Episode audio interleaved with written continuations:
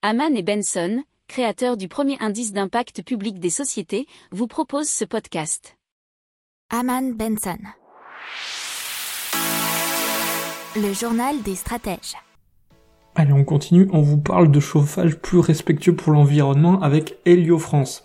C'est la seule entreprise en France à fabriquer des panneaux solaires thermiques conçus avec des matières recyclables pour une production d'eau chaude qui sera moins énergivore.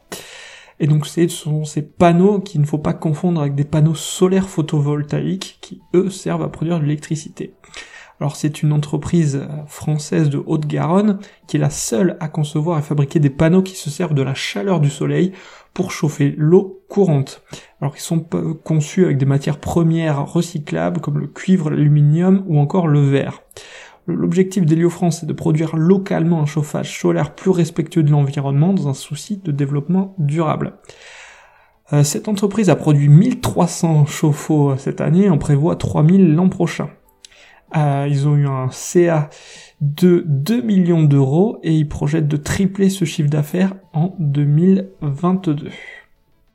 N'oubliez pas de vous abonner au podcast, mais pourquoi pas aussi à notre newsletter La lettre des stratèges qui est gratuite, vous en trouverez dans les infos de l'émission, mais aussi sur notre site internet Aman Benson Stratégie, rubrique média La lettre des stratèges.